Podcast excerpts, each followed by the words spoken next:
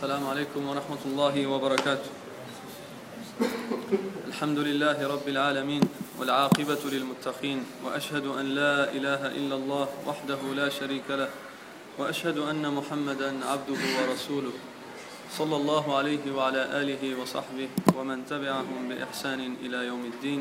أما بعد En el nombre de Allah, el clemente, el misericordioso.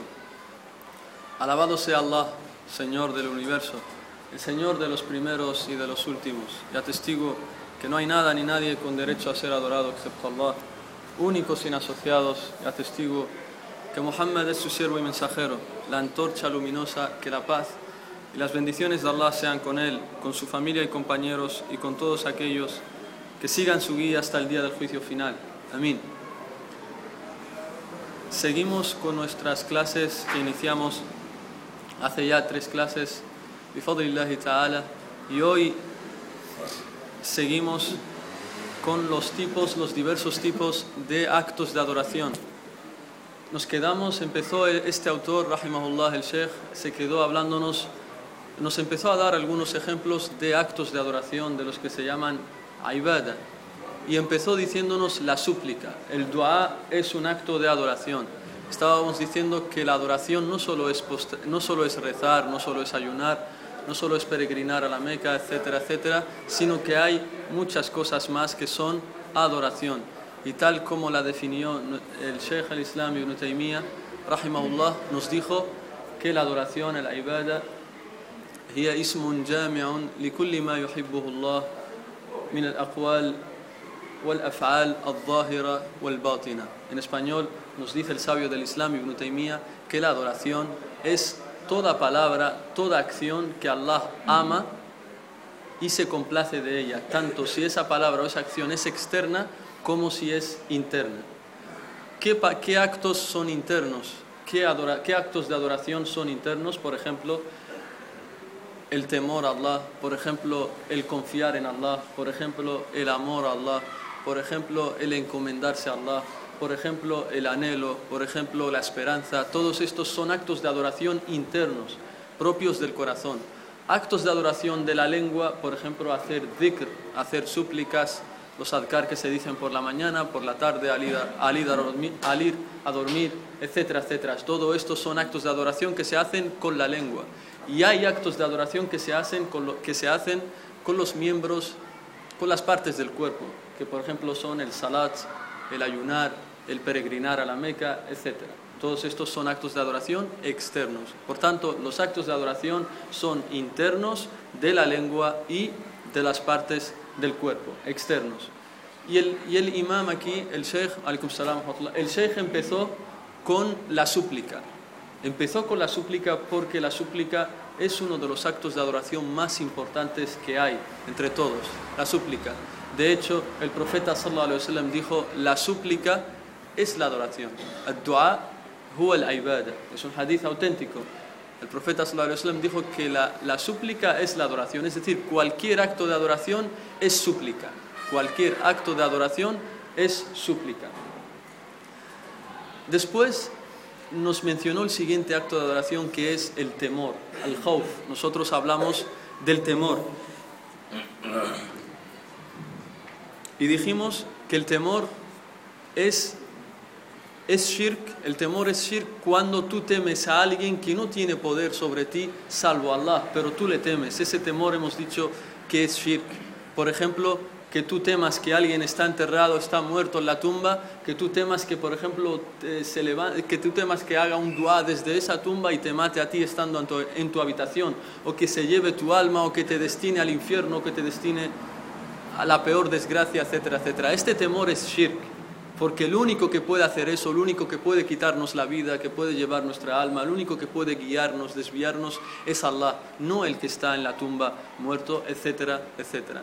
Y hoy llegamos al tercer acto de adoración, que es la esperanza. El tercer acto de adoración que nos menciona este sheikh es la esperanza. La esperanza también es un acto de adoración. En árabe se llama ar-raja.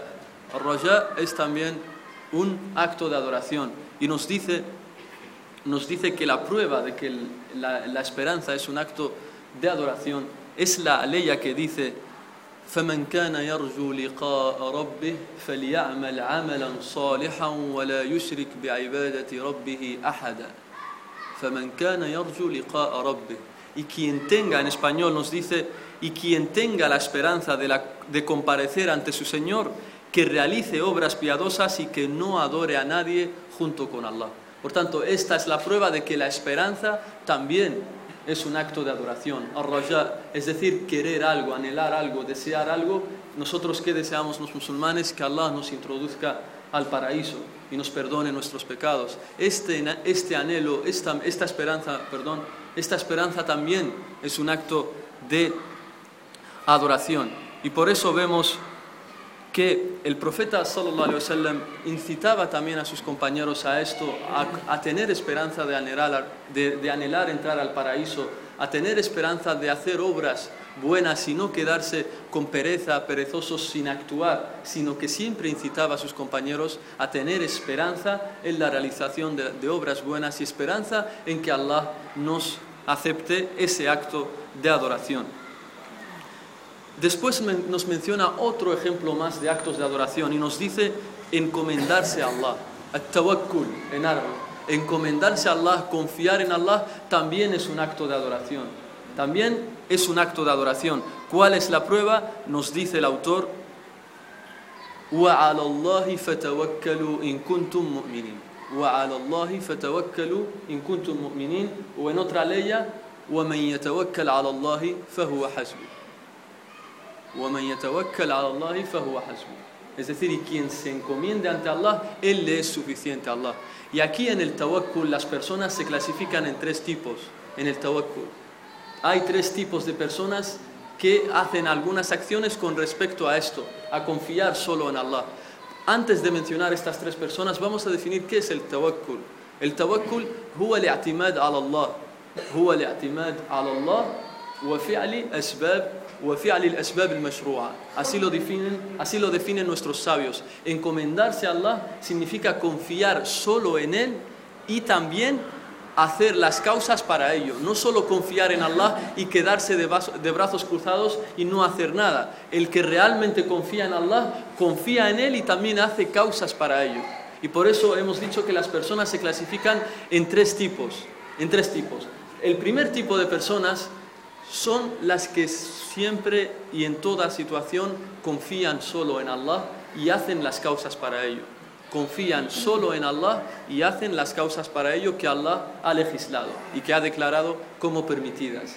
El segundo tipo de personas son los que, no se son los que se basan solo en Allah, pero no hacen nada, se quedan de brazos cruzados. Por ejemplo, te dice, Allah dice en el Corán que Él es el que nos sustenta, es el, sustentador y se queda en la casa y no va a trabajar, no va a buscar trabajo, ni a pedir trabajo, ni nada. Dice, Allah es el Razzaq, es el que sustenta. Yo confío solo en Él. Allah si dice que Él es el, el, que sustenta, Allah me va a traer el dinero aunque esté en la casa. Estas personas no han comprendido realmente el tawakkul. El tawakkul es confiar solo en Allah y también hacer las causas para ello. Es decir, en este ejemplo, salir a buscar trabajo salir a buscar trabajo. O del mismo modo el que está casado con una mujer y dice, oh Allah, Allah es el que da los hijos y no mantiene relaciones con su esposa, esperando, haciendo solo dua, oh Allah, dame hijos y no mantiene relaciones con su esposa. Este tampoco está haciendo tawakkul, este tampoco está confiando en Allah. Y el tercer tipo de personas con respecto al tawakkul son aquellos que, no, que solo se confían en las acciones, no confían en Allah, solo se basan en las acciones dice, el trabajo es el que más, Allah no hay ningún razak, el que el dinero solo se obtiene del trabajo. Yo no voy a confiar en nadie, hay que trabajar y solo es así. Estas personas están desviadas, porque el que no se confía en Allah está perdido, tanto en esta vida como en la, como en la otra. Por tanto, el, tipo, el primer tipo es el, es el tipo, es la forma, o es el verdadero musulmán, el, el verdadero creyente es aquel que confía en Allah y además hace los medios, busca los medios para ellos, no se queda de brazos cruzados. Y por eso vemos que el, profeta sallallahu alaihi wasallam de los de las súplicas de los adkar que enseñaba que demuestran que uno confía en Allah, que demuestran esto, dice que cuando uno salga a la calle, cuando uno sale de la casa, de la puerta de su casa, tiene que decir bismillah tawakkaltu ala Allah wa la hawla wa la illa billah el profeta encomendaba a sus compañeros que cada vez que uno saliera de su casa, decir esta súplica. Es una súplica que qué bueno sería que la memorizáramos todos nosotros, porque es fácil, solo son tres frases o tres palabras. La repito tres veces para que los hermanos la memoricen. Dice el profeta cada vez que uno salga de su casa, tiene que decir lo siguiente: Bismillah, tawakkaltu ala Allah, wa la hawla wa la quwwata illa billah. Repito, Bismillah, tawakkaltu ala Allah, wa la hawla wa la quwwata illa billah. Repito una tercera vez, Bismillah, tawakkaltu ala Allah, wa la hawla wa la quwwata illa billah. ¿Algún hermano se anima a repetirla? Adelante. MashaAllah. Ahsanta, ¿algún otro hermano? Así es. Este es el dua que nos enseñaba el profeta sallallahu. Y esta súplica trae tranquilidad para el corazón. Calma los corazones, todos los corazones que estén preocupados, tristes, el dhikr los calma, las súplicas las calman lo calman. ¿Cuál es la prueba? Dice Allah en el Corán, ¿acaso no es con los adkar, con el recuerdo de Allah, que se tranquilizan los corazones? Por tanto, aquel que desee tranquilidad para su corazón, que, haga estas súplicas, es decir, que cada vez que salga a la calle diga, Bismillah, tawakkaltu ala Allah, wa la hawla wa la quwwata illa billah. Y fíjense, y también hay que reflexionar eh, en esto. Empieza la súplica diciendo Bismillah. La ba aquí en árabe se llama, se llama ba, ba al-isti'ana. Con esta ba, es decir, que tú confías en Allah, tú pones todo tu, tu, entusiasmo, tu anhelo, tu esperanza en que Allah sea quien te ayude. Por eso dices, busco ayuda en Allah, busco ayuda en el nombre de Allah sobre todo lo que me pueda pasar hoy en día en la calle. Bismillah, esto es Bismillah, busco ayuda en el nombre de Allah para que así me ayude en todo esto que estoy por hacer. Bismillah, tawakkaltu ala Allah. Dices, anuncias también a Allah y le dices, yo confío en, en ti. Tawakkaltu alaik. Yo confío en ti. Y dices además al final, la hawla wa la quwwata illa billah. Y la hawla wa la quwwata illa billah, el profeta encomendaba mucho repetir esto. Decid, decía a sus compañeros, digan mucho la hawla wa la quwwata illa billah. Esta es una, es kalimat listi'ana. La hawla wa la quwwata illa billah es una palabra que se dice cuando tú ves algo difícil, un asunto difícil, tú di la hawla wa la quwwata illa billah y se convierte fácil y se convierte fácil. Y a, colación de esto, ejemplos prácticos, conozco a un hermano que una vez estaban por hacerle una, extraerle un, grano que tenían en el muslo y el médico le dio a elegir, ¿qué quieres? ¿Que te hagamos anestesia general o, anestesia local solo en esa parte del cuerpo, solo en, ese, en la parte del muslo donde van a hacer la operación? Y le, y le advierten, le dicen, si te, hacemos la operación solo en esa parte del muslo, vas a sufrir mucho, vas a tener mucho dolor, vas a tener mucho dolor por lo que tienes que aguantar mucho, mucha gente llora, le dice el médico. Y dice este hermano, y soy testigo de ello, dice este hermano, le dijo el médico, no quiero que hagas anestesia local, aquí en vez de general, solo en esta parte del muslo, pero yo tengo algo que decir que inshallah no voy a sufrir mucho. Y entonces, ¿qué dijo? Yo escuchándole empezó a decir la haula wa la illa billah. Y el médico haciendo, extrayéndole este grano. Y él, la haula wa la aguantando y al final cuando termina todo, se le va la anestesia, la anestesia le dice, no sentí nada, apenas un dolor pequeño nada más. ¿Por qué? Porque decía la haula wa la illa billah. Esta frase, la haula wa la illa billah, te hace las cosas fáciles. Todo lo difícil se vuelve fácil y es como digo, es decir, buscas ayuda en Allah porque Él es el quien tiene poder sobre todo y Él es el que hace que las cosas difíciles sean fáciles. Por tanto, cada musulmán que hace este dua al salir a la calle, Bismillah, tawakkaltu ala Allah, wa la hawla wa la quwwata illa billah, es como si le estuviera diciendo a Allah que confío solo en ti, Allah, como le responde, haciéndole el día fácil toda dificultad que encuentre a lo largo del día, Allah se la suaviza. Esta es, estos son parte de los beneficios de los adkar, del dua. Siguiente acto de adoración que nos menciona el autor, nos dice otro acto de adoración también que es del corazón, nos dice el anhelo el temor y la humildad. Estos son otros tres actos de adoración que son partes del corazón. El anhelo, el temor y la humildad. En árabe, ar-raghba wal-rahba wal-khushu'. Ar-raghba wal-rahba wal-khushu'. Ar-raghba wal-rahba wal-khushu'. ¿Qué quiere decir el anhelo? alguien se le puede presentar la pregunta, hermano, acabas de mencionar hace un momento esperanza y ahora dices anhelo.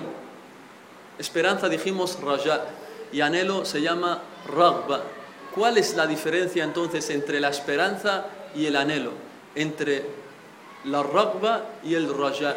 ¿Cuál es la diferencia entre ragba y el raja? Es decir, la esperanza y el anhelo. A esta pregunta responde el imam Ibn al-Qayyim y nos dice que la ragba, la esperanza, es tama, huwa tama'un, y la ragba es talab, talabun. الفرق بين الرغبة والرهبة عفوا الفرق بين الرجاء والرغبة la diferencia es que la esperanza es un sentimiento es solo un sentimiento un tama pero el anhelo es además de un sentimiento algo que lo demuestras con acciones. No solo lo sientes en el corazón, tienes la esperanza, sino que además te mueves y haces todo tipo de actos que demuestran que tú estás con un anhelo, un anhelo grande en el corazón para conseguir ese asunto. Por tanto, la esperanza es solo un sentimiento, pero el anhelo, la ragba, es cuando además del sentimiento se acompaña de acciones que demuestran que tú quieres conseguir ese acto. La rahba. ¿Qué es la rahba? El temor. ¿Cuál es la diferencia entonces entre el temor, aquí la rahba, y el temor que mencionamos al principio? Lo mismo, el temor que mencionamos al principio, al khawf, es un sentimiento de temor. Pero aquí la rahba es además de un sentimiento de temor, te mueves, haces acciones que demuestran que tú temes esa cosa, ese asunto. Esta es la diferencia entre el khawf y el rahba. El temor, que el traductor ha denominado temor, y el rahba, que también lo ha denominado temor al traducirlo, pero sabemos que en el idioma árabe hay una gran diferencia entre ellos, que es que el khawf es solo un temor, un sentimiento, pero la rahba es además de un temor, un sentimiento, acciones que demuestran que tú temes ese asunto. Y el último que, que nos menciona el autor es el khushu', el khushu' que aquí lo traduce como la humildad. ¿Qué es el khushu'? El khushu' huwa sukun wa tumanina en árabe. Eso es el khushu', es decir, una tranquilidad, un sosiego que sientes en el corazón. Uno se levanta a rezar y está su corazón completamente tranquilo porque, está, porque siente que está frente a Allah siente que, siente que Allah lo anda mirando. Por eso vemos que muchos profesores de Islam, muchos sabios, nos incitan a tener khushu'a. Hay que tener khushu'a en el salat, hay que hacer el salat con, humildad. ¿A qué se refieren? Es decir, con una gran paz, sosiego y, y tranquilidad. Que tú tengas presente que Allah te está mirando y que eso te lleve a una tranquilidad extrema. Y por eso vemos que el profeta sallallahu alaihi wasallam le decía a Muad que haga el salat, tranquilízanos con el salat. Le decía, llama a la oración, ¿para qué? Para que nos tranquilicemos. ¿Por qué? Porque el profeta sallallahu alaihi wasallam sentía esa tranquilidad, ese khushu' en el salat. ¿Y cuál es la prueba que nos menciona el autor de que el temor, el anhelo, el temor y la humildad son actos de adoración? Nos dice la ley que dice: "Innahum kanu yusari'una fil khayrat wa rahaban wa kanu lana khashi'in." Aquí está la prueba. y nos suplican, ragaban con anhelo con temor y eran sumisos a nosotros. En español, el temor con anhelo y con humildad, es decir, eran sumisos a Allah. Fíjense entonces si una persona se va a una tumba y se para frente a ella y empieza a tener un temor al, al, que está enterrado en la tumba, un anhelo porque el de la tumba le perdone los pecados o hable con Allah y una humildad, un sosiego, una paz porque están frente a una tumba. Esto sin duda alguna es shirk. Esto sin duda alguna es politeísmo, es idolatría. Estos sentimientos, el de tener un anhelo profundo, un temor y estar sometido, sumiso, es solo Allah. Es solamente a Allah. Quien lo haga frente a una tumba ha caído en shirk. Por eso ves que estas personas cuando están en el salat están adi, normal, como si no estuvieran haciendo nada, pero cuando se para frente a una tumba ves que se le cambia la cara, que está como a punto de llorar, que tiene un alelo profundo porque ese de la tumba le perdone o hable con Allah e interceda por él, etcétera, etcétera. Estos actos solo tienen que ser para Allah y por eso nos dicen los sabios que cualquier acto de adoración tiene que tener estas cosas, el temor y el anhelo. El anhelo y el temor y, uno y un tercer más que es el amor y lo, ejemplifican, lo asemejan a un pájaro. La cabeza del pájaro es el amor y las dos alas, una es en el, anhelo y otra es la esperanza. Todo siervo tiene que adorar a Allah con estas tres cosas. Cuando se te pregunte por qué haces el salat, por qué ayunas, por qué das el zakat, por qué peregrinas a la Meca, tú tienes que responder, yo hago el salat por amor a Allah, porque tengo anhelo en su misericordia y porque temo su castigo. Estas tres cosas tiene que responder el siervo musulmán. ¿Por qué adoramos a Allah? Porque lo amamos. Primero, la cabeza del pájaro, recuerda. Siguiente ala, anhelo, porque le anhelamos, anhelamos su misericordia, que nos tenga rahma. Y la siguiente ala, perdón, es el temor, es decir, porque tememos su castigo. Y quien solo piense en una cosa nada más, está perdido. Quien siempre piense en la misericordia de Allah, en el anhelo, es una persona que no temerá caer en pecado. Siempre andará diciendo, no pasa nada, Allah es Ghafur Rahim, Allah es muy, es muy misericordioso, es muy misericordioso. Y esto es un error grave. Quien solo tenga este sentimiento en el corazón, que piense siempre que Allah es misericordioso y no piense que Allah le puede castigar, se desvía. ¿Por qué? Porque no va a tener miedo de caer en los pecados. Del mismo modo, quien solo piensa en el temor de Allah, en el castigo de Allah, será una persona que va a pensar mal de Allah, que dirá, oh, Allah me va a llevar al infierno, haga lo que haga. Pero en cambio, si piensa también en la misericordia, hay un equilibrio. Y lo mismo con el amor, porque uno no puede adorar a Allah si no lo ama. Uno no puede hacer algún acto si no tiene un sentimiento de amor en el corazón que lo lleve a ese acto. Y por eso vemos que en los textos del Corán y la Sunna siempre se nos, habla de, se nos habla de paraíso y acto seguido se nos habla de infierno. Se nos dice que Allah perdona los pecados, pero también se nos dice se nos dice que Allah tiene misericordia con los siervos, pero también se nos dice que Allah es duro en el castigo y es severo en el castigo. ¿Para qué? Para que siempre el siervo viva en este equilibrio. Es decir, en ver que Allah es alguien de misericordia ilimitada y también saber que Allah te puede castigar por los pecados. Por tanto, el siervo siempre, siempre se mueve entre estos tres sentimientos, siempre los tiene. Y dice Ibn Qayyim, rahimahullah, dice el, el, anhelo y el temor, el anhelo y el temor, dice, es la base, es la base de todo éxito. Así dice en árabe. El anhelo y el temor es la base de todo éxito. Si tú quieres tener éxito en esta vida y en la otra, siempre en tus actos de adoración, junta entre el anhelo y el temor. Siempre, en cualquier acto hago esto porque anhelando que Allah me tenga misericordia y también lo hago para que Allah no me castigue. Siempre que el siervo haga estos dos siempre que el siervo tenga estos dos sentimientos a la hora de llevar un acto de adoración, siempre tendrá éxito en esta vida, como nos dice el imam Ibn al-Qayyim. Después, el autor nos menciona otro acto más de adoración, que ahora lo denomina al-khashya, que es el temor. El traductor lo traduce como el temor. Al-khashya. ¿Cuál es la diferencia entonces entre el khashya, el khawf y el raghba? Porque hemos mencionado tres temores. El primer temor es el khawf. El segundo temor, al-rahba. Hemos dicho que la diferencia entre el primero y el segundo es que el primero es solo un sentimiento. El segundo, rahba, que era hemos dicho que es un temor, pero acompañado de acciones que te hacen moverte para que no caigas en eso. Y el tercero, el hashia, que es la hashia que también se ha traducido como temor, es un temor basado en conocimiento. Temes algo porque sabes que tiene, porque lo conoces. Y por eso quienes más temen a Allah son los sabios. ¿Por qué? Porque son los que más conocen a Allah. ¿Cuál es la prueba?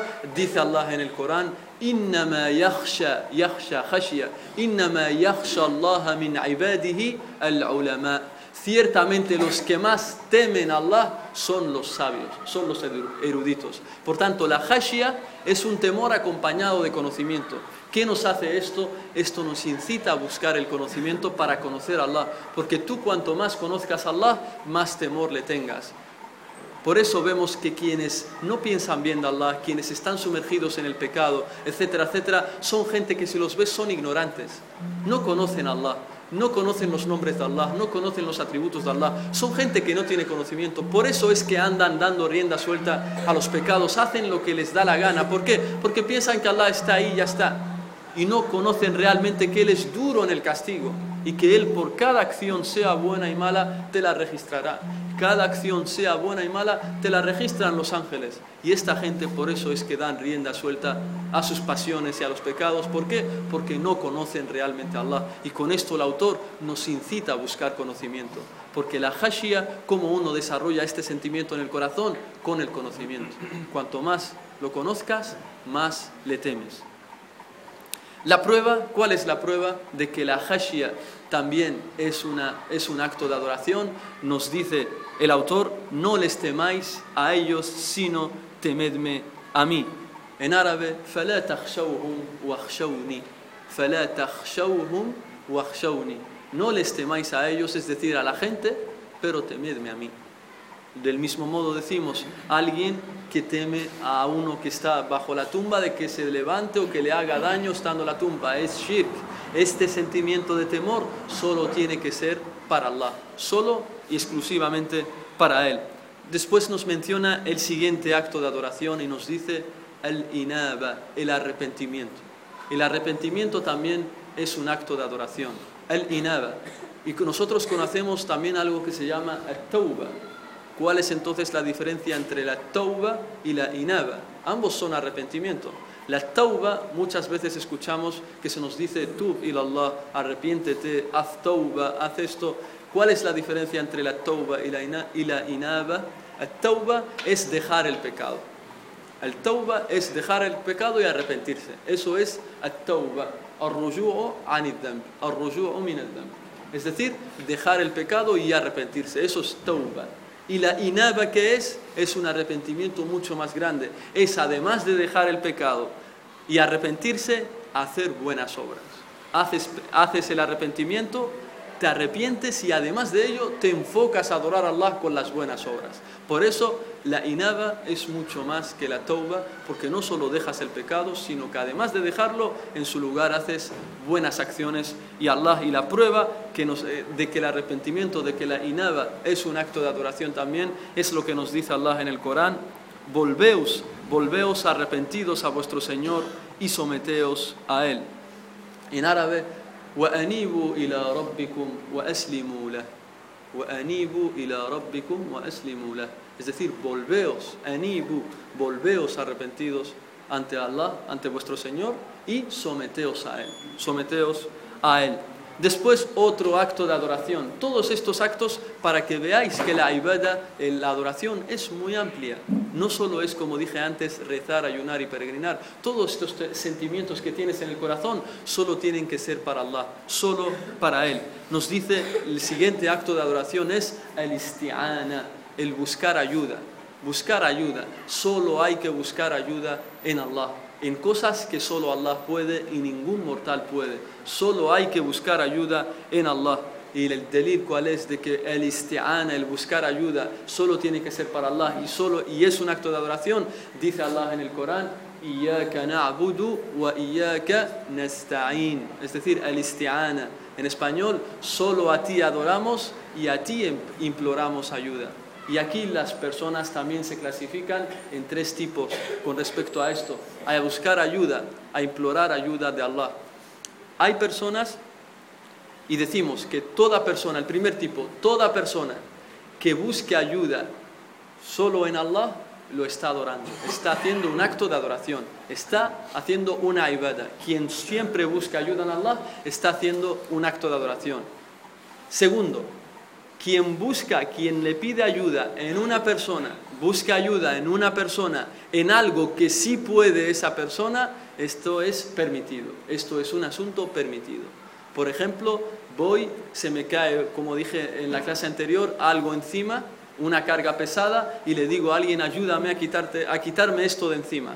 O tengo, estoy cogiendo algo, un, un recipiente muy pesado, y le digo, ayúdame a alguien a cogerlo. Esto es permitido, esto no es shirk. Siempre que se busca ayuda de un mortal en algo que sí puede hacerlo él, es permitido esto. Es permitido, es un asunto permitido. Pero si buscas ayuda de alguien para cometer un acto prohibido, es haram. Ahí está prohibido. Ayúdame, por ejemplo, te doy dinero, ayúdame para, no sé, mantener relaciones con una chica. Esto es prohibido, es un asunto prohibido. No se ayuda a nadie a tener una relación prohibida con una chica. No se le ayuda para hacer el haram. Lo mismo ayudar a, desobedecer a Allah, a ganar dinero ilícito, ayúdame a robar a tal persona, etcétera, etcétera. La ayuda en este sentido está prohibida. Es haram. Solo hay que ayudar en el bien o en cosas permitidas, por ejemplo, como hemos dicho, alguna carga pesada y que se te ayude a alguien, que te ayude a alguien. Y el tercer tipo es buscar ayuda en una persona en algo que no puede o que está muerto esa persona. Voy a la tumba, ayúdame, que ha, descendido sobre mí una desgracia, ayúdame. Y le empiezas a suplicar a esa persona que te ayude. No puedes. Es, esto es shirk. Caes en idolatría. Sales del Islam con esto. Por eso hay que tenerlo hay que tener cuidado con este asunto. Del mismo modo, nos estamos ahogando, uno se está ahogando y no tiene, está en medio del mar, no tiene a nadie y empieza a suplicar, ayuda, mamá, ayúdame, papá, ayúdame, etcétera, etcétera. Si muere en este estado, muere siendo incrédulo. Ha cometido shirk, porque nadie te puede ayudar ahí. Nadie. La ayuda se busca cuando una persona está contigo, está viva y tiene poder de ayudarte. Fíjense, son tres cosas. Está vivo, está contigo, está presente y tiene poder de ayudarte. Imaginemos un niño, como dije en la clase anterior, dos años, tiene dos años, se te cae un armario encima, el niño está a tu lado, dos años, está presente, está vivo, pero no puede ayudarte. Porque un niño de dos años no puede levantar un armario. Por tanto, no hay que suplicar al niño en ese, en ese estado, decirle ayúdame, ayúdame. No se puede. Por tanto, solo se puede cuando la persona está viva, está contigo y además puede ayudarte.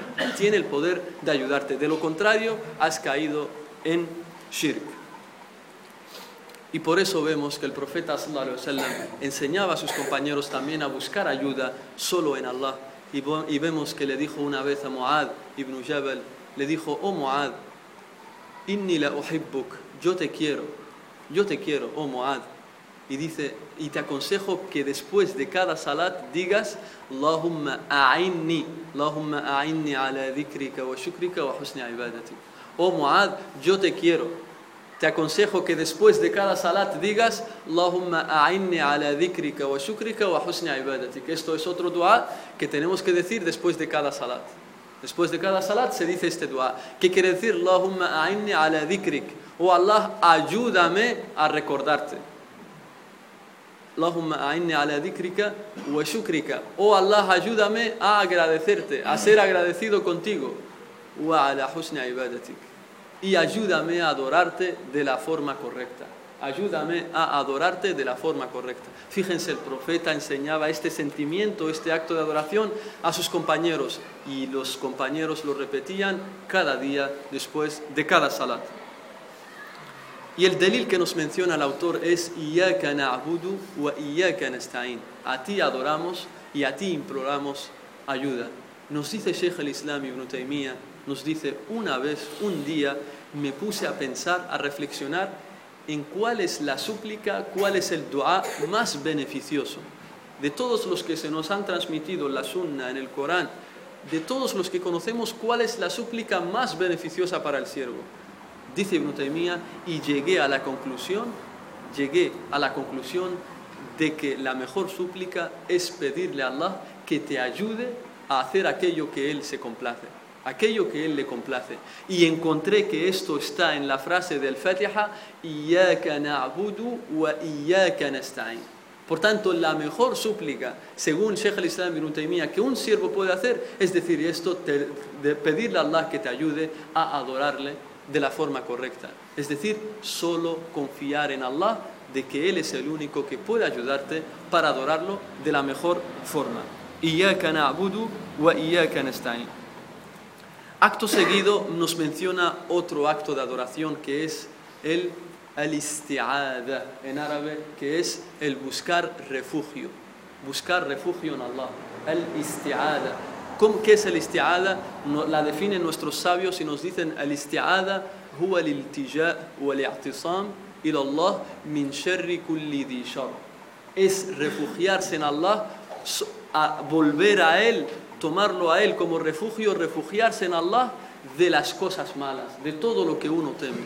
El isti'ada cuando decimos a'udhu billahi minash shaitanir rajim o cuando decimos qul a'udhu bi rabbin nas, cuando decimos qul a'udhu bi rabbil falaq, etcétera, etcétera, la palabra a'udhu significa me refugio en Allah, vuelvo a Allah sobre algo malo que temo.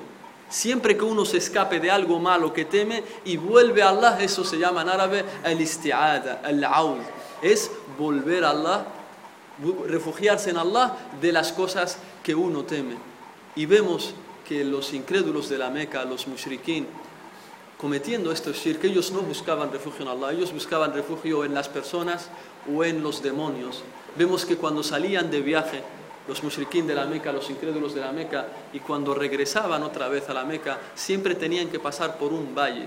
Y entre ellos se decía que en ese valle había muchos demonios, que quien cruce el valle sin buscar refugio en el demonio de ese valle, de, ese valle va a tener una desgracia o se va a morir. Entonces, cada vez que regresaban los incrédulos de la Meca y estaban en ese valle, empezaban a decir: A'udhu bi wadi, A'udhu bi wadi. Me refugio en el Señor de este valle me refugio en el Señor de este valle. ¿Quién es el Señor de este valle? El demonio que gobierna a todos los demonios de ese valle. Si no decían esto, ellos tenían miedo de que les iba a pasar alguna desgracia o que se iban a morir. Y tenían mucho, mucho miedo. Y para, según ellos, para tranquilizarse, tenían que decir eso. Me refugio en el, en el Señor de este valle. No en Allah, en el Señor de este valle. Y Allah los, los describe en el Corán, en Surat al-Jinn y nos dice وأنه كان رجال من الإن من الإنس يعوذون برجال من الجن فزادوهم رهقا en español, y había ciertos hombres que buscaban refugio en hombres de los genios, y ello no les aumentaba sino más temor, más ansiedad. Ellos querían, ellos buscaban tranquilizarse, pero siempre que buscaban temor, eh, que buscaban refugio en los genios, en los demonios, sentían más ansiedad. Allah les daba con lo opuesto. ¿Buscas refugio en el demonio para tranquilizarte? Pues Allah le aumentaba más su ansiedad y su intranquilidad. Y en esto tenemos un ejemplo para muchos jóvenes cuando están mal, cuando les ocurre algo malo y, y, teme que le pase algo malo, ¿en qué buscan refugio? En cosas prohibidas. Va a tomar alcohol, le ha pasado una desgracia en su casa, va a tomar alcohol para matar las penas, como ellos dicen. Y Allah no les aumenta sino más temor, más ansiedad, más problemas a su vida. El chico o la chica que mantenían relaciones prohibidas, lo deja de la noche a mañana, lo abandona y ya él se siente muy mal, siente que está a punto de morirse, que le falta la respiración, que se sumerge en un estado de depresión profunda. ¿Y qué hacen para así tranquilizarse? ¿Qué hacen? Se refugian en la música van y ponen músicas de contenido romántico, de amor, y eso, la música que les hace no les tranquiliza, les aumenta más depresión, más ansiedad, más temor. ¿Por qué? Porque buscan refugio en algo que no es Allah. Por eso la gente que se refugia en la música o en los actos prohibidos, en el haram, para así aliviarse de sus penas y demás, se asemejan a los incrédulos de la Meca que se refugiaban en los demonios. Ellos en los demonios y tú en el haram y tú en la música, en los asuntos prohibidos. Por eso, ¿en qué nos tiene que llevar esto? A solo refugiarnos en Allah. Y del mismo modo, en este punto, las personas se clasifican en tres. Hay personas que solo se refugian en Allah y esto es lo que hay que hacer. Estos están adorando de verdad a Allah. Estos están adorando realmente a Allah.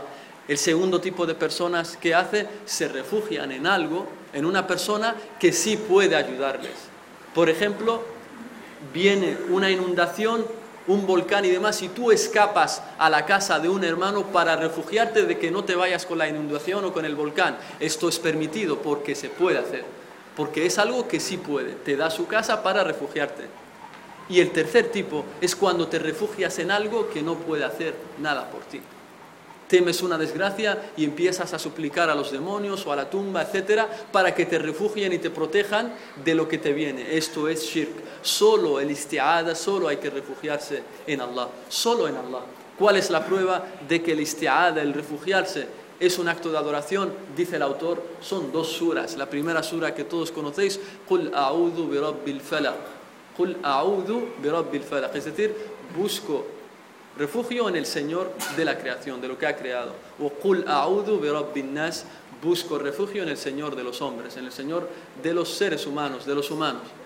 Y estas dos suras subhanallah, es, dice el profeta sallallahu alaihi wasallam, no hay mejor sura que te pueda proteger como estas dos.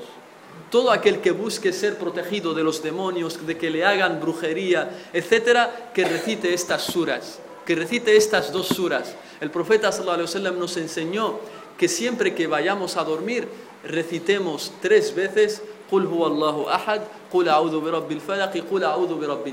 cada noche, oh hermano musulmán y hermana musulmana, cuando te vayas a dormir, recita tres veces estas, estas tres suras. Tres veces cada una y estarás protegido. ¿Y cómo era la sunna? El profeta sallallahu alaihi wasallam juntaba sus manos cuando estaba acostado ya para dormir, juntaba sus manos así, tal como les estoy enseñando, soplaba tres veces con un poco de saliva, lo que se llama en árabe en nafath, y en nafath es, es un soplido que está entre soplar y escupir, entre soplar y escupir, es decir, es soplar con un poquito de saliva.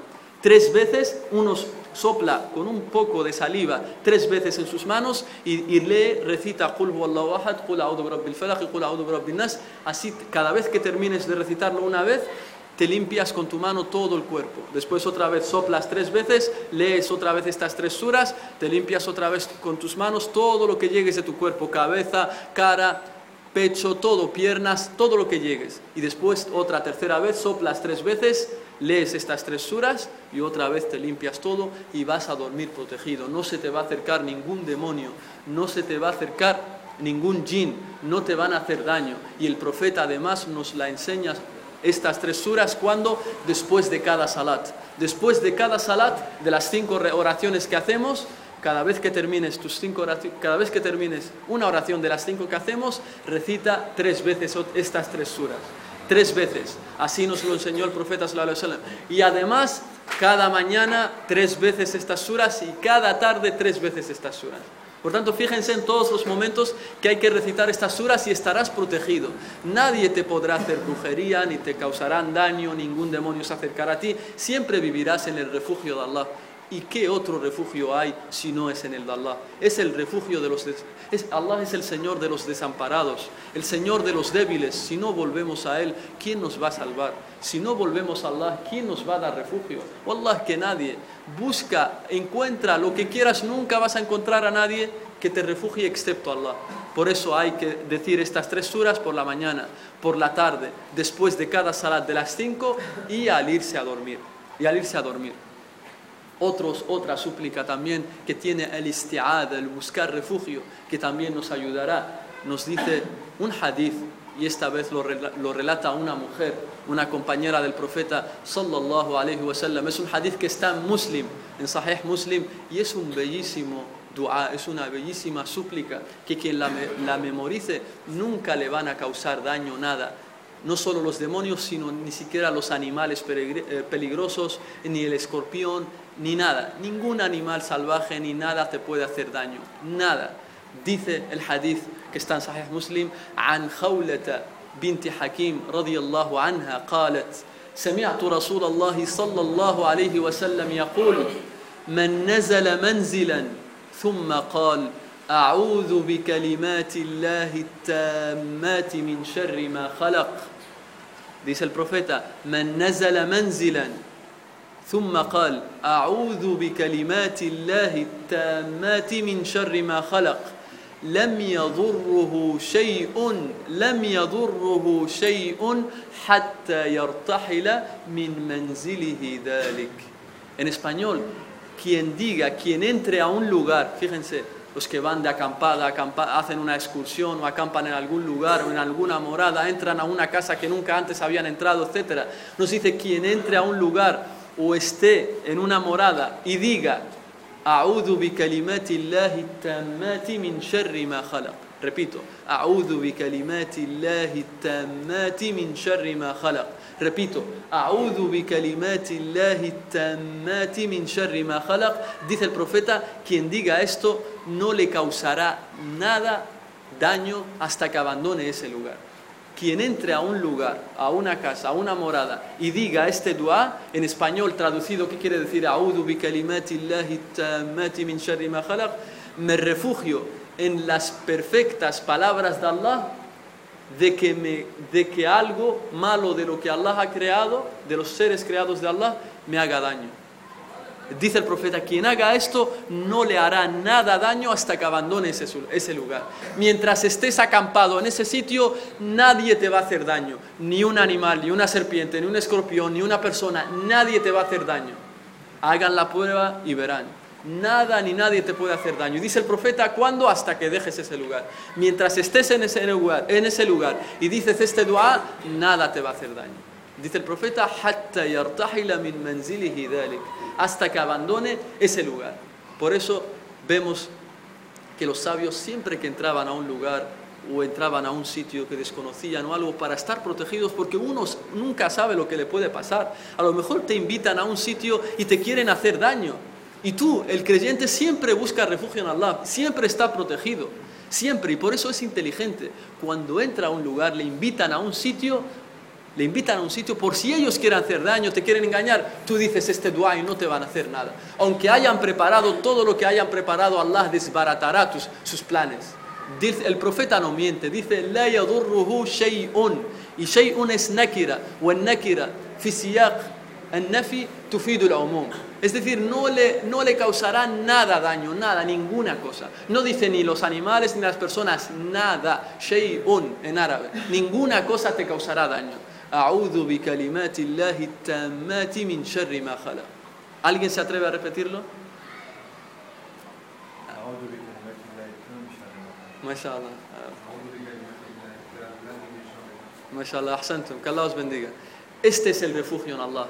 En esto se refugian los creyentes, en Allah, no en los seres creados no en las personas, no en los demonios, como hacían los incrédulos de la, eh, de, la Meca, no se refugian, los creyentes no se refugian en la música, ni se refugian en el bar, ni se refugian en viajando a otro sitio y demás para cometer pecados y olvidarse de lo que le pasó y demás. El, el creyente se refugia solo en Allah, porque si no te refugias en Allah, nada ni nadie te va a ayudar, nada, estarás perdido.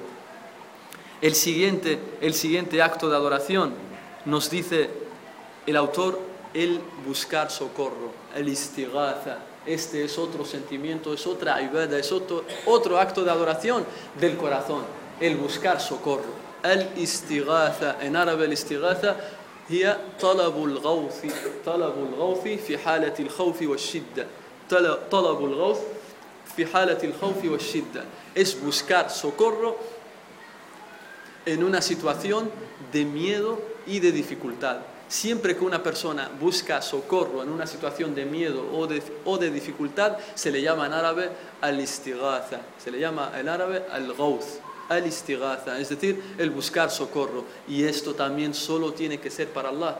Y las personas también se clasifican aquí en tres tipos. Hay personas, como dijimos antes, que solo buscan socorro en Allah. Estos están adorando realmente a Allah. Hay el segundo tipo, busca socorro en las personas, pero en cosas que sí pueden hacerlas.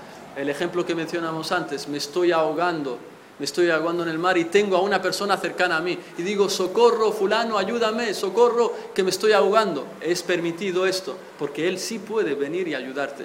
Pero hacer, decir socorro, socorro a alguien que no está contigo, que está muerto, es shirk que estos son los que hacen los tres, el tercer tipo de personas, gente que busca el socorro en personas que no pueden ayudarles, ya sea que no está presente o ya sea que están muertas, o ya sea que no tiene el poder de ayudarles. ¿Y cuál es la prueba de que el socorro, de que el istighatha es un acto de adoración? Dice Allah en el Corán,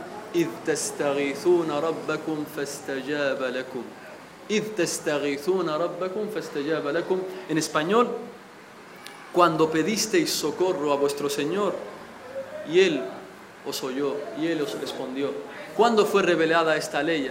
Esta ley fue revelada el día de Badr, el día de la primera batalla del Islam, Badr, cuando se juntaron el frente, el ejército de los musulmanes con el ejército de los incrédulos. El, combate está a punto de empezar. Los musulmanes son minoría y los incrédulos los, los triplifican.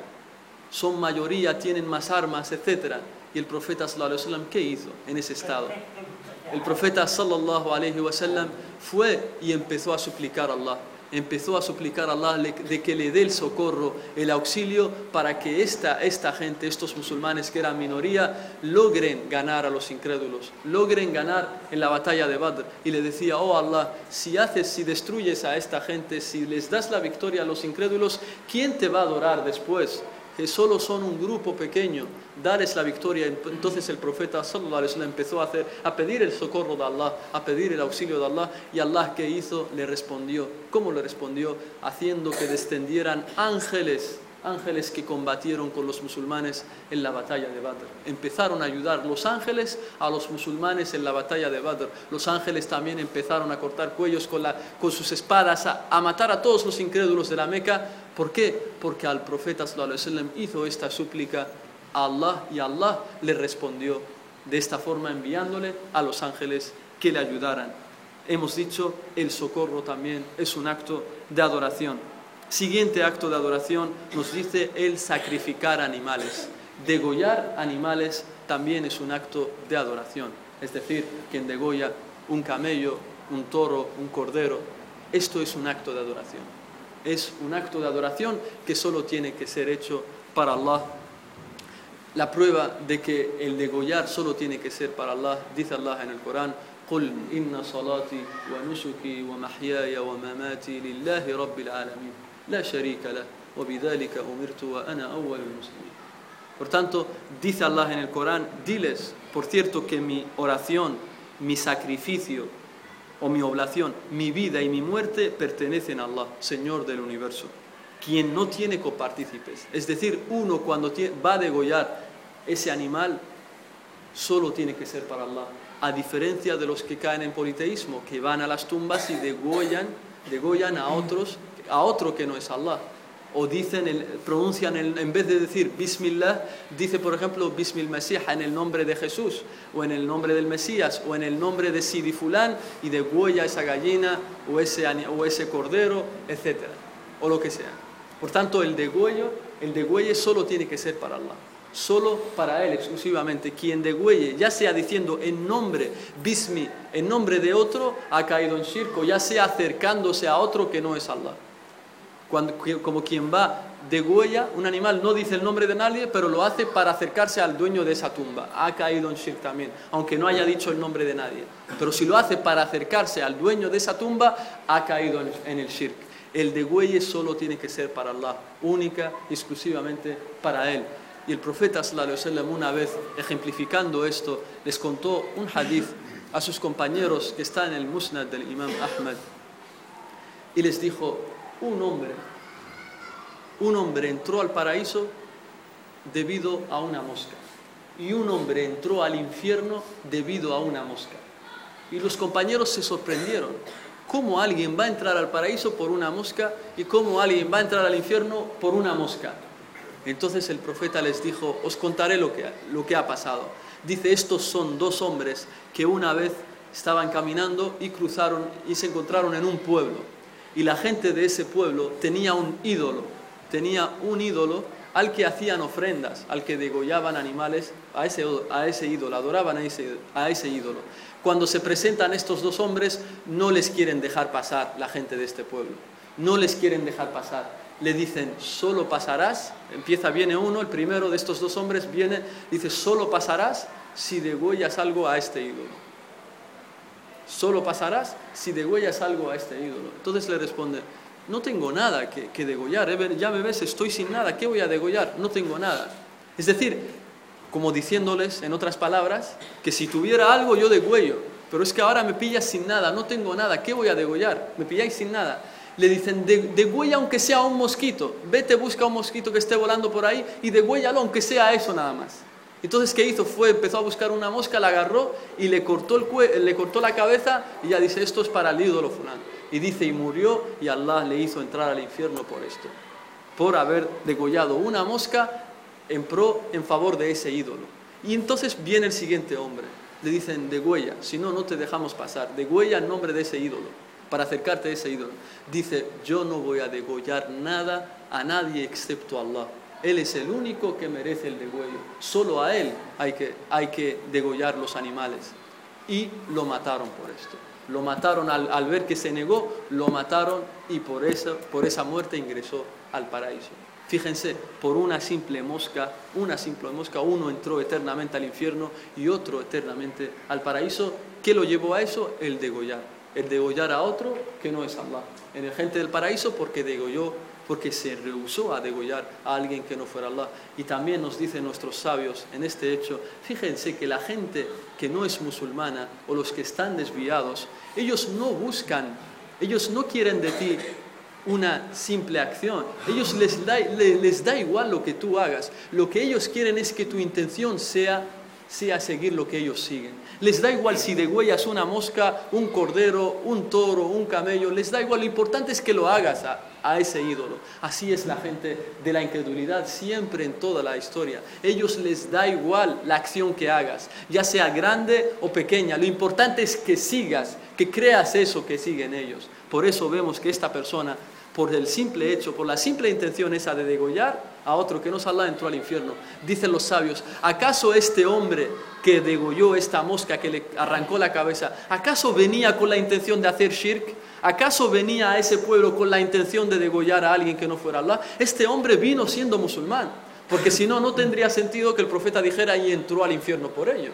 Es decir, que antes era musulmán, era de la gente del paraíso, y si degolló es que esa causa, ese pecado fue lo que le llevó al infierno. Por tanto, vino con su mente tranquila, siendo musulmán, con ninguna intención de degollar a nadie, pero llega al pueblo y lo para y le dicen tienes que degollar si no, no pasas, tienes que degollar a ese ídolo. Y recién entonces, como aceptó eso, aceptó degollar, es, murió incrédulo y estará eternamente en el infierno. Esto, es, esto lo menciona el profeta sallallahu para que nosotros temamos este hecho. Solo hay que degollar en nombre de Allah y solo para acercarse a Allah, solo para Él. Este fue una mosca. ¿Qué vamos a decir de tantas personas que van al mercado y se compra el mejor cordero para así degollarlo a la tumba fulana? Elige el mejor toro, el más grande, el más con más carne. ¿Para qué? Para degollarlo. El camello más grande para degollarlo. ¿Por qué? Porque están sumergidos en el, en el, desvío y la incredulidad. Por eso el creyente, el musulmán, no degüella a otros que no son Allah, porque degollar, como hemos dicho, es un acto de adoración, es un acto de adoración que solo tiene que ser realizado para Allah, solamente para Él.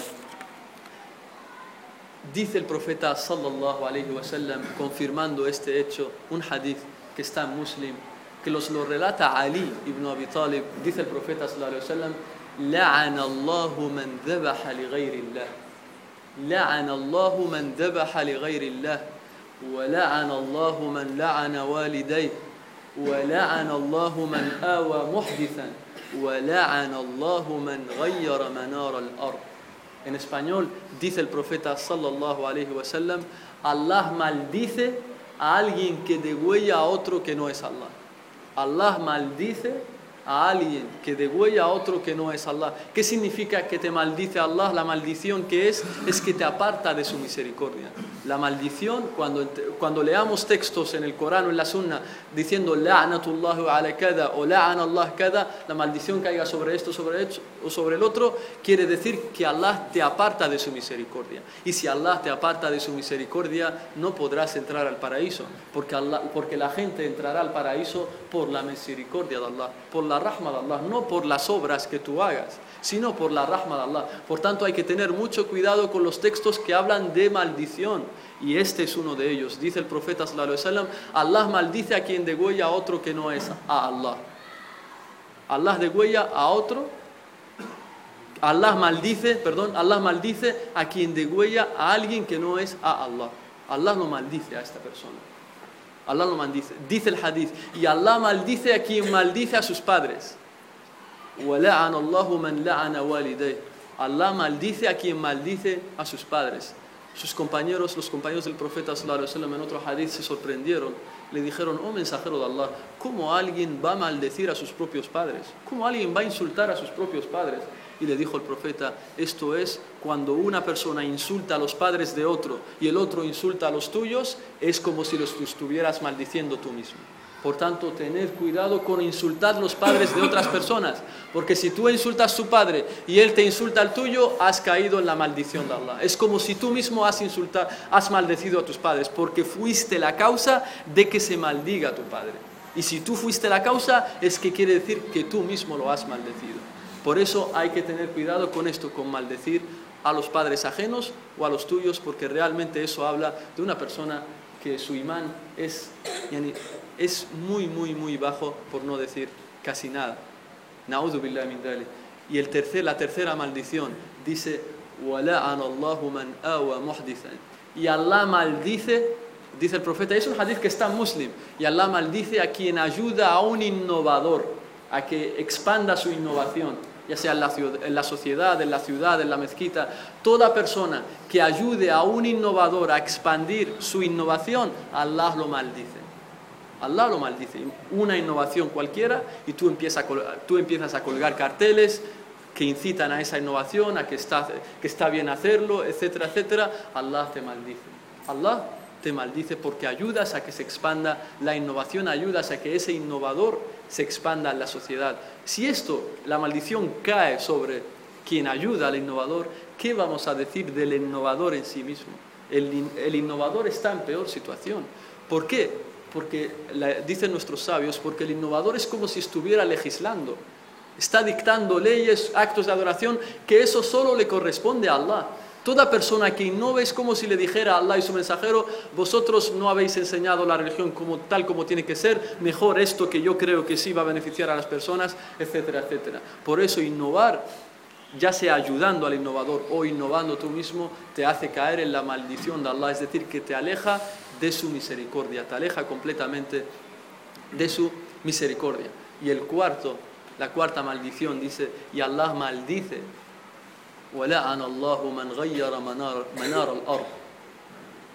y Allah maldice a quien cambia las señales de la tierra.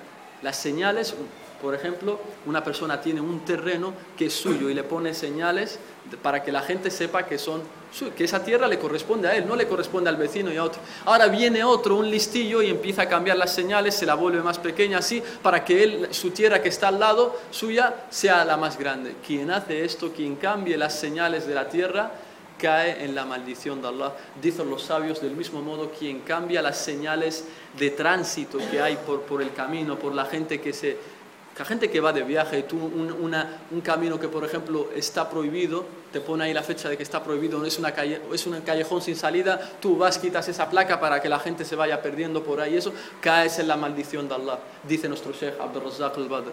Toda persona que cambie también las señales que hay por, por, el tránsito, por los caminos que uno cuando viaja, etcétera, también cae en la maldición de Allah, porque esas señales se han hecho para que se les facilite el tránsito a las personas. Y el último acto de adoración que nos menciona el autor y nos dice another, que es las promesas, el hacer promesas. El hacer promesas también es un acto de adoración. Uno no tiene que prometerle, imponerse, primero vamos a definir qué es. El nadr en árabe es imponerte un acto que Allah no te ha impuesto.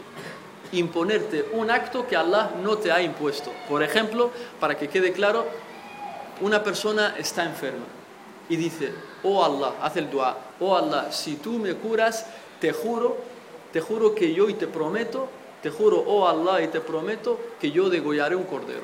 Si tú me curas, oh Allah, yo te prometo, yo te juro que degollaré un cordero. Esta persona está obligada a degollar el cordero porque es un juramento, una promesa que ha hecho Allah. ¿Acaso vamos a decir que toda persona que está enferma tiene que degollar el cordero cuando se cure? No, esta persona él mismo se lo ha impuesto, por eso se le llama nadr, es decir, imponer un acto que Allah no te ha impuesto, pero tú te lo impones a ti mismo. Oh Allah, si me das trabajo, yo voy a dar tanto dinero de sadaqa, voy a dar mil euros de caridad. Si tú prometes a Allah esto, tienes que dar mil euros, estás obligado. O Allah, si me das un hijo, una persona que solo tiene hijas, o Allah, si me das un hijo, prometo comprar un camello, degollarlo e invitar a toda, a toda la ciudad para que coman. Estás obligado a hacer eso, porque lo has prometido a Allah. Y el profeta nos dice, nos aconseja que no hagamos estas promesas.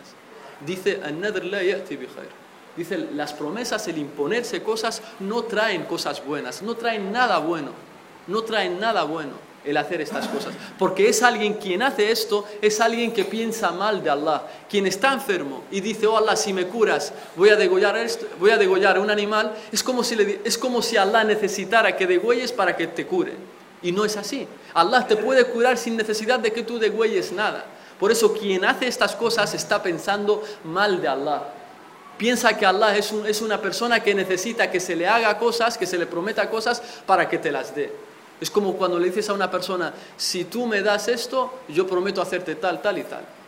Eso es para las personas, pero Allah no, Allah te puede curar sin necesidad de que tú hagas una promesa de que voy a dar mil euros de caridad o degollar un animal, etcétera, etcétera. Solo haz el dua, oh Allah, cúrame, di los dua que se reportan en la sunna y ya te curará. No hace falta hacer promesas como este, imponerte actos que a lo mejor tú después no vas a poder cumplirlo y vas a caer entonces en, otra, en, otro, en otro error más, en otra dificultad más. ¿Qué vamos a hacer? Y ahí ya entra los que no pueden cumplir con las promesas que es la kafara, kafarat liyamin, que cuando alguien, la expiación para quien después no haya cumplido la promesa, ¿qué tiene que hacer? Dice la ley en el Corán, nos dice que primero tiene que liberar, perdón, primero tiene que alimentar a diez pobres o vestirlos. Toda persona que, no, que se haya impuesto algo, una promesa a Allah, haya jurado y no la haya cumplido, tiene que alimentar o vestir a diez pobres. Diez pobres. ¿Qué tipo de vestimenta? Nos dicen los sabios, una vestimenta con la que pueda rezar. Toda vestimenta con la que pueda rezar se le considera ropa. O alimentarlos, tienes la elección. Si no puedes eso, te dice tienes que liberar a un esclavo. Hoy en día no los, no los tenemos. Y dice, y si no puedes eso, tienes que ayunar tres días. Tienes que ayunar tres días. Por eso vemos que muchos hermanos y hermanas caen en el, er, en el, error de cuando no cumple una promesa va directamente a ayunar tres días. Si no, primero hay que empezar por alimentar o dar de vestir o vestir a diez pobres. Cuando no puedas alimentar o dar de vestir a diez pobres porque no tienes dinero, eres pobre, etc., recién entonces ayunas tres días.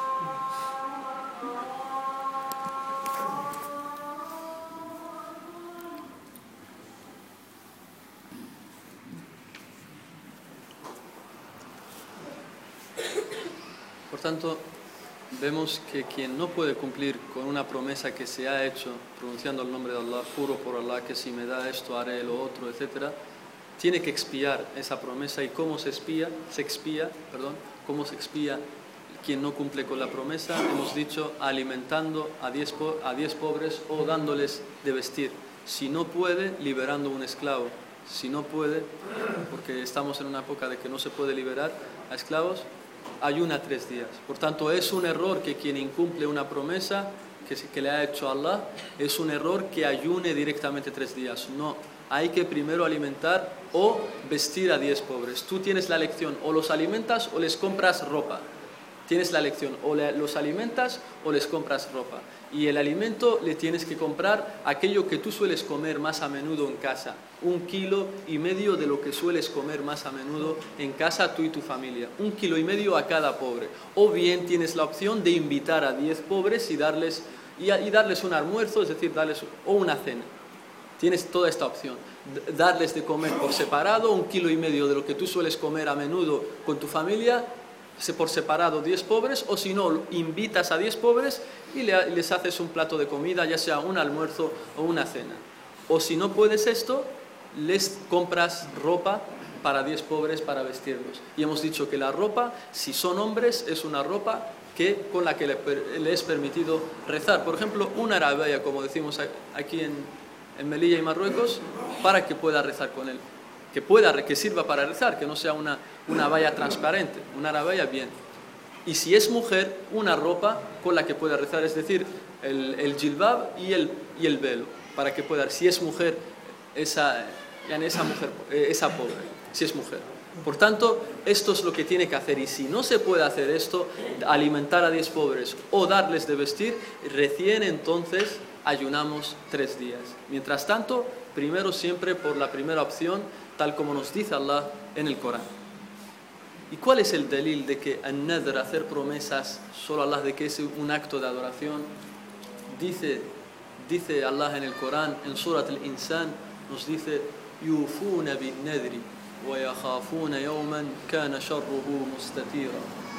En español, fueron fieles a sus promesas. Allah elogia en esta ley a, a los creyentes que estarán en el paraíso y menciona unas características de ellos y dicen, y además de todo esto, fueron fieles a sus promesas y temieron un día cuyo mal será de alcance universal, es decir, el día del juicio. Por tanto, estas personas eran fieles a sus promesas, es decir, siempre cumplían los pactos que toman y no hay mayor promesa que tenemos nosotros que tener que cumplir, que cumplir siempre, que es la promesa que hemos tomado con Allah de adorarle, de adorarle, seguir sus órdenes y apartarnos de sus, de sus prohibiciones, porque todos los días decimos en el salat, a ti solo adoramos y a ti solo imploramos ayuda. Por tanto, esto es una, una promesa que todos nosotros le hemos hecho a Allah y hay que cumplirla, porque esta es la mayor promesa que uno ha hecho en su vida. Es decir, decirle a Allah que yo solo te voy a adorar a ti y solo voy a buscar ayuda en ti para todas las cosas. Todos estos son actos de adoración. No piensen que, estos son los únicos, hay muchos más. El autor solo ha querido mencionarnos unos ejemplos. Y para terminar ya la clase de hoy, hemos estado hablando de mucho, muchas, hemos mencionado mucho adoración, adoración, adoración, ibada, ibada, ibada. Y queda por decir que cualquier acto de adoración, para ser aceptado, para que Allah te lo acepte, tiene que cumplir dos condiciones. Cualquier acto de adoración que hagas, para que Allah te lo acepte, tiene que cumplir dos condiciones. La primera es que lo hagas por Allah. La primera que la hagas por Allah, para que Allah te tenga misericordia, no para que los demás te elogien y que digan qué buen hermano es, si mashallah siempre está en la mezquita, etc. Sino que lo haces por Allah. Tu única intención es que Allah que Allah te complazca. Y la segunda condición es que sigas la sunna del profeta sallallahu que hagas ese acto de adoración tal como lo enseñó el profeta sallallahu no tal como se te ocurra a ti o tal como te dé la gana a ti, sino que tal como enseñó el profeta sallallahu Ese salat que tú haces, así lo hacía el profeta sallallahu sí o no, mira a ver si era así o no y ahí sabrás si estás cumpliendo con ese acto de adoración tal como se te ha ordenado. Por tanto, cualquier acto de adoración al-ikhlas o al-ittiba, es decir, la sincera devoción a Allah y seguir el ejemplo del profeta sallallahu wasallam. Nos quedan solo dos clases, el lunes que viene y el miércoles, inshallah, y terminamos este seminario. El lunes vamos a hablar del Islam, de qué es el Islam entero, con el famoso hadith de Jibril, y el miércoles hablaremos de el último pilar, que es el, el, último principio, que es el profeta Muhammad sallallahu alaihi wasallam. Y el miércoles solo hablaremos del profeta Muhammad y así quedará por terminado este seminario, inshallah. أقول قولي هذا وأستغفر الله لي ولكم سبحانك اللهم وبحمدك أشهد أن لا إله إلا أنت أستغفرك وأتوب إليك